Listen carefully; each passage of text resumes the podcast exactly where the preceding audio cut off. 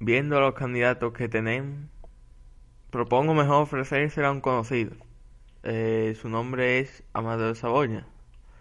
Es hijo de Víctor Manuel II, el rey de la recién unificada Italia. Su familia tiene fama de ser liberal y además joven. Cumple con todos nuestros requisitos. ¿Os parece bien Amadeo Saboya como rey de la España?